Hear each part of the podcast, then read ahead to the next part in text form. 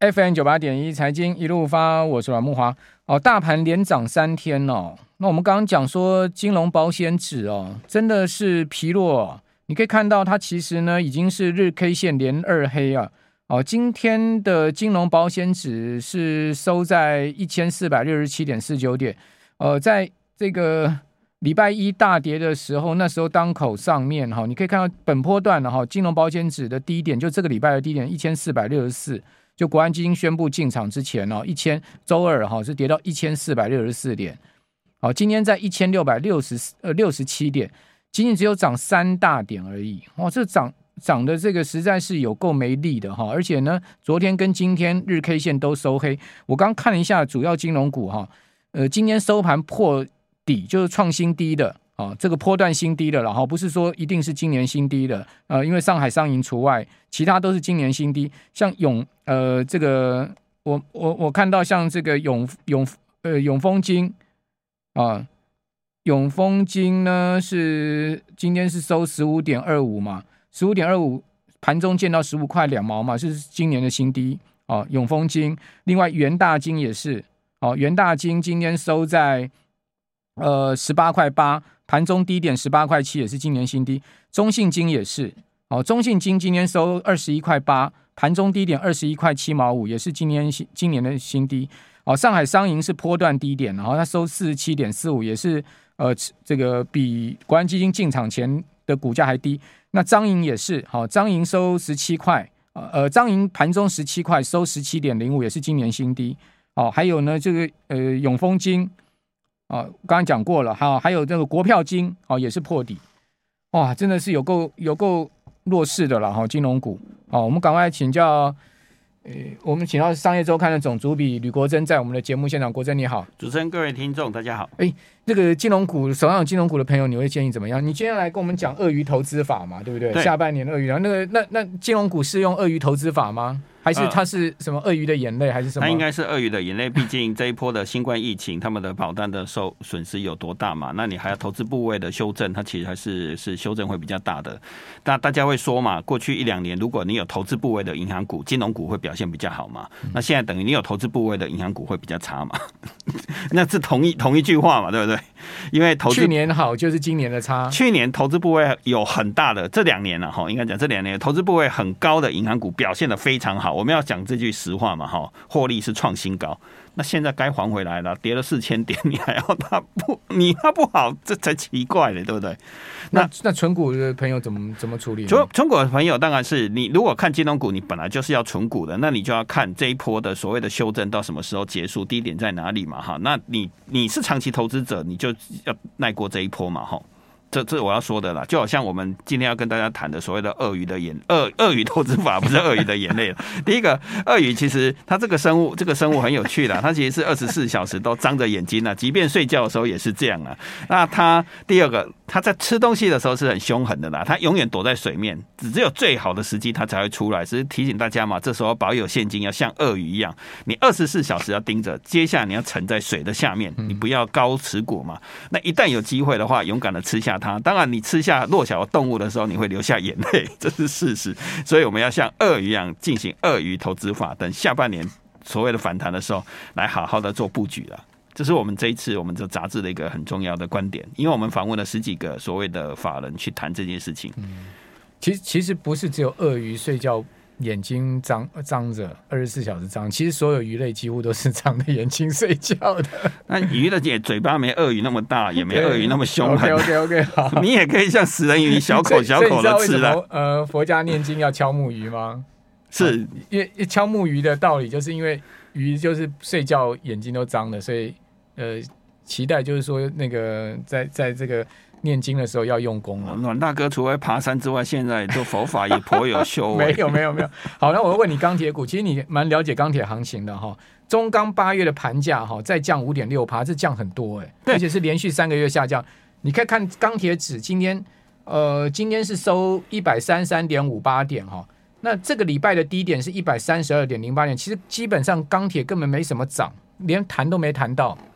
怎么会这样子呢？对，那我要回答各位听众的是，这个时候，大家是希望通膨降下来，温和的降下来是大家期待的嘛？哈，甚至现在这一次的通膨降下来是有一点急，所以钢铁股的所谓的降价，其实确实是一个正常的现象，因为你在打通膨。所以，俄乌战争刚刚爆发的时候，你知道钢铁股热轧钢啊？我们讲热轧钢的话，美国的热轧钢是一吨一千六百美金，那欧洲的热轧钢是一千四百美金，亚洲是一千二。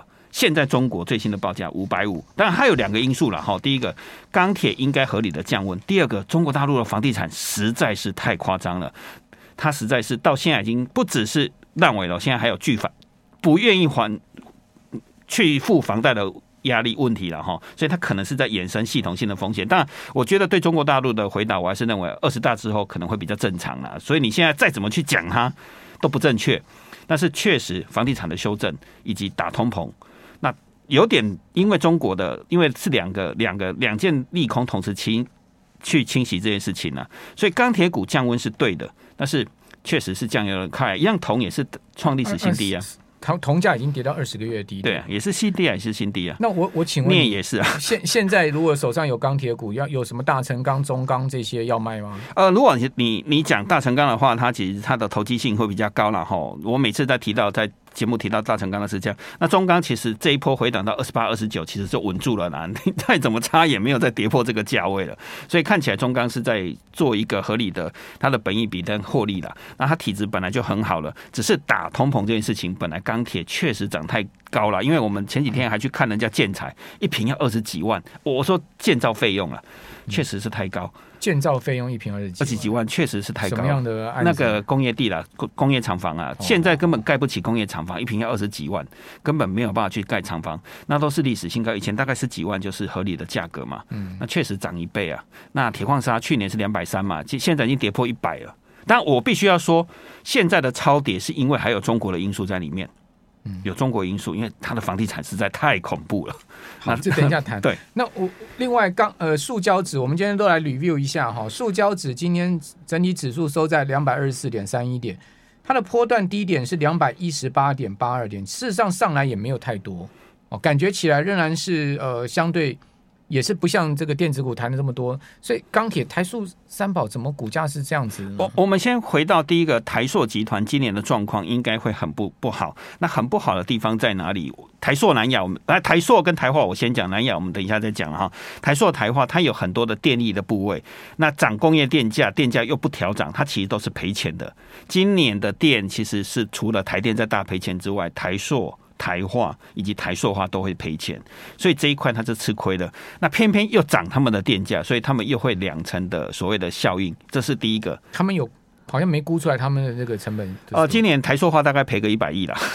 啊 台塑化，它光卖疗气垫要赔一百亿了。卖疗气垫要赔一百一百亿，对。你说电价的上涨，电价动涨造成它的赔款赔钱，那个赔一百亿，因为它没有涨，它没有办法涨，但是合约价，所以台塑的卖台塑化的卖疗电厂最起码要赔一百亿。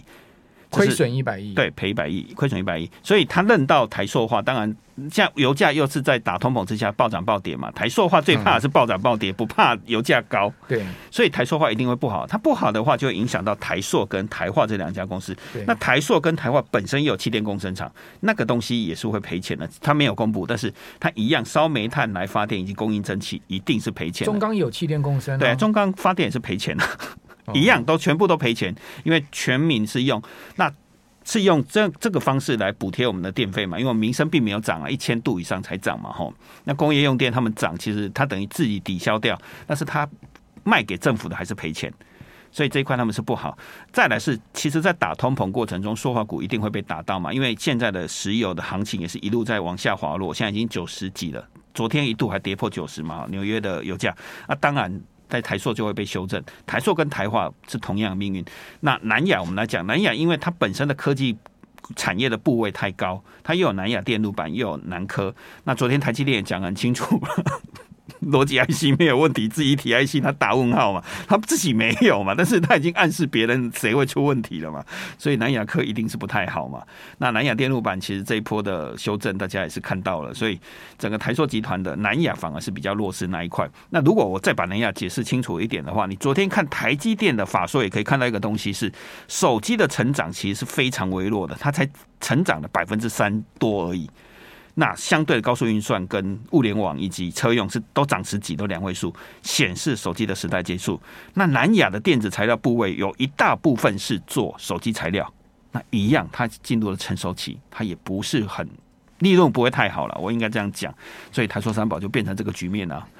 那所以手上有台塑三宝的投资人该怎么？我觉得在通膨的，如果通膨能够落底，其实油价在合理的价位，台塑三宝是长期。那我们也必须要承认一件事情，台塑集团的获利已经没有过去那么的黄金时代了。你这一波的上涨，其实它也没有涨很多啊。他们以前气电共生有赚钱吗？当然赚钱啊，它其实是印钞机啊，一年赚个一两百亿不是问题。气电共生呢？对啊，气电共生都是赚钱的。台化也有，台化、台塑还有台塑化都有，它。有所以从过去一年赚一两百亿，现在到赔一两百亿。对啊，所以为什么电价上涨那一天，台塑四宝开始跌？我要回答你这个问题。所以，所以大哥怪不得那么火嘛，才，才有那个蔡连生那个事情是这样。对，那以及这一次，先休息一下，等一下回到节目现场。九八新闻台 FM 九八点一财经一路发，我是阮慕驊。哦，那下半年我认为通膨会趋缓了哈。那通膨趋缓的话呢，联准会有可能会放缓升息的步调。好，那当然这个可以给股市一个喘息的机会。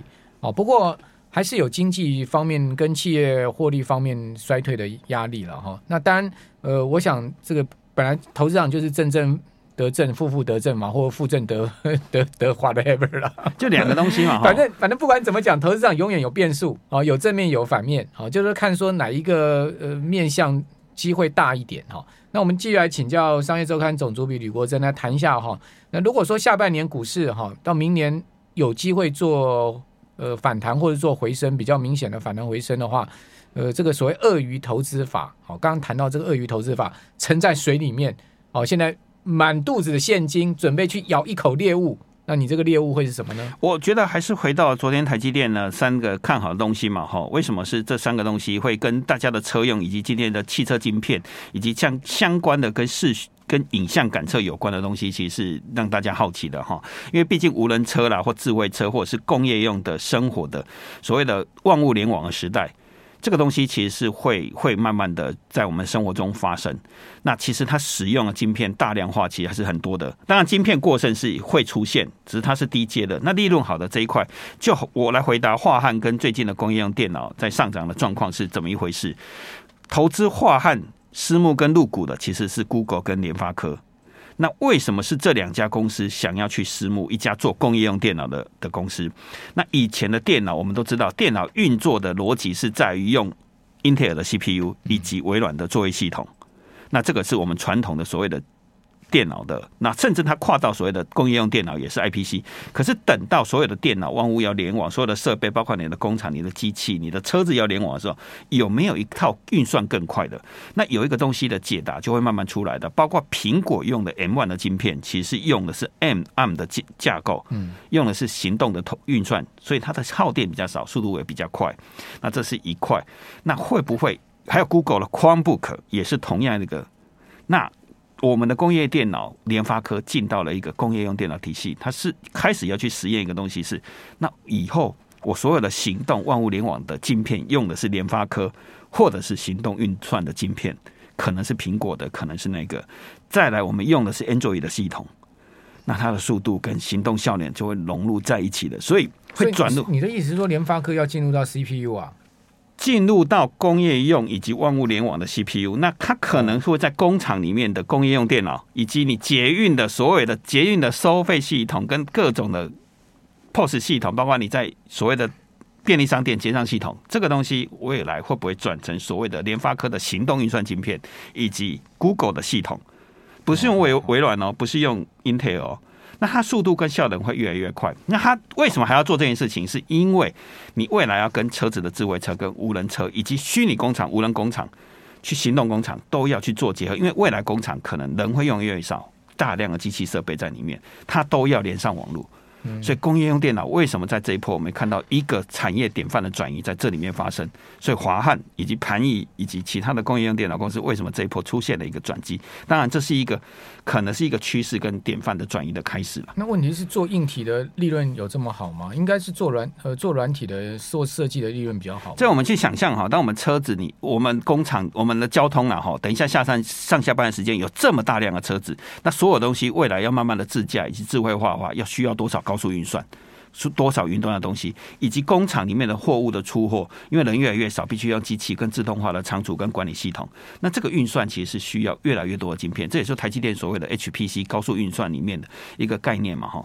那因为行动载具未来会越来越多，那为什么感应晶片也会以后甚至你在做任何东西的时候，手机可能会进入不需要键盘也不需要触控荧幕的时候的时候，你用手就可以。相信阮大哥有去那个、啊。电脑展呢、啊，以后的手机是直接在空气中可以指挥的、啊。那它需要的是感测元件，以及快速高速运输，以及资料传输。那这个又跟工业电脑的所谓的万物联网又有一点结合在一起。所以这是新的一个可能会去成长的趋势。所以我我我再回答下半年嘛，哈。所以从台积电昨天的法说可以看到，有一些东西是有趣的啦，就是高速运算嘛，物联网以及车用晶片。它三个都成长超过百分之十哦，百分之十三、十四哦，反而是手机只成长百分之三点多，消费性电子百分之七点多。对啊，那手机本来就是过去式，这大家都知道啊。对，手机是过去式。那手机通讯的功能以及万物联网功能，会不会生活在我们生活中到处都有？那这件事情会不会？你看高通，你看联发科，都要从。呃，手机晶片转型啊，去做车用啊，去做这个其他的这个呃界面的晶片。对，所以等于一个，他们也知道手机就是过去。对，所以未来是不是所有的工业用电脑用的是高通的晶片，也有可能啊。我不是说只有联发科啦，高通也想进来这一块啊。所以联发英特尔又只剩什么？超微、超微 MD 都在这块。拼命的发展、啊，对啊，Intel 只剩 CPU 的 CPU 啊，不，伺服器的 CPU 才有优势嘛，它 只剩这一块，那、uh. 其他都会慢慢被瓜分掉，因为它走的架构不一样嘛。嗯、那这是一块了哈，所以我回答为什么车用还是会很好，是因为毕竟二零三零零碳这个还是在发展了、啊，那车用会又会跟这些晶片又连在一起，跟这个万物联网又连在一起，所以它其实是一个很大的范畴了，半导体到车用以及影像感测感测这一块，嗯，相信你去看过 AR VR，其实。这件事情是还是可能发生的，元宇宙的。那那个台积电四三三是落底了吗？我认为其实以以昨天的 EPS 跟获利能力，其实是真的是落底的了。他们讲。哎呦四三三见底了，对，我觉得以长线来看呢，我不能，我短线我不能回答你这个问题了，因为我们毕竟还有两个变数啊，先把两个变数讲完了，俄乌战争还没打完哈，这个我们不知道俄乌战争还会打多严重，然 后这个我要先先说了，因为毕竟它可能是下半年一个很大的不利的因素了，那这个是我们看下半年一个大家最担心的事情，就是俄乌战争没有打完，我不敢跟你讲说通膨一定会见底了，那还有什么？对，还有另外一个变数是什么？另外一个就是我们升息的脚步是不是整个升息脚步影响到所谓的消费库存来不及消，来不及去化嘛？库存到底要消化多久？可是我们昨天反而看到一个新闻呢、啊，这也是我们在节目谈过了，Peloton 终于承认把所有的代工交给立山了，所以立山也真的撑过了这段时低潮期啊，就是立山帮他全力做代工，Peloton 累积了这么多的库存，他终于承认他不要做。制造了，把所有的制造都交给台湾业者啊，所以库存是一时的，低点是比较少见的哦，所以低点的机会不多，但是库存是一时的，库存总会消化得完哦。但这一次库存可能要好几季啊，对，要一两季，也讲说要好几季啊。台积电说的是别人，不是说。对，别别人也跟他会有相关。那那经济学人讲说那个什么半导体的风暴，你同意吗？我同意，我同意，我同意，因为我看到了其他东西是成长是在很慢嘛，哈，手机这一块很慢呢，消费性很慢呢。其实代表这两个东西是不是已经到了一个可能有点成熟或过度竞争？这个我们必须要承认嘛，哈。所以这个其实是。是好像有一些东西其实是成熟的东西，其实是所以半导体也要把它区隔嘛？对，要把它区隔得很清楚，代工也要区隔。对啊，看得很清楚啊。你你做 PC 的这一块，做 NB 的这一块，还做手机的，又会进入所谓的不会有高成长啊。嗯。那另外那个宏碁的董事长陈俊盛讲说什么上游还在嘻嘻哈哈，那个他他到底在讲什么？他当然讲的是所谓的半导体的业者还是觉得很好嘛。可是半导体人家好的不是那一块呀，人家已经写得很清楚，人家好的不是手机，不是消费性电子，人家少的是高速运算、物联网、车用，没有写 PC 啊。我讲台积电哦，如果你从昨天的成绩单翻出来，你可以看网络都可以看到它的第二季法说嘛，我就好好的看一下嘛，几纳米几纳米嘛。那当然这个完全称霸市场，我就不用去看嘛。再来是看结构啊，它的产品结构哪些成长啊？所以是不是因为那个 PC 业者觉得呃？供给过剩，未来可能供给过剩，你们还不降价，所以不太不太。但我不降价，因为我不做 PC 啊。对台积电来讲，是啊，成熟制成的。对呀、啊，我跟你降什么？你不来求我就说。Intel 今天还要涨价哎。啊，Intel 的有梦最美了。好啊，梦里什么都有。好，呃，鳄鱼投资法，好，给我们听众朋友参考。好，我们非常谢谢吕国珍总主笔。谢谢，谢谢。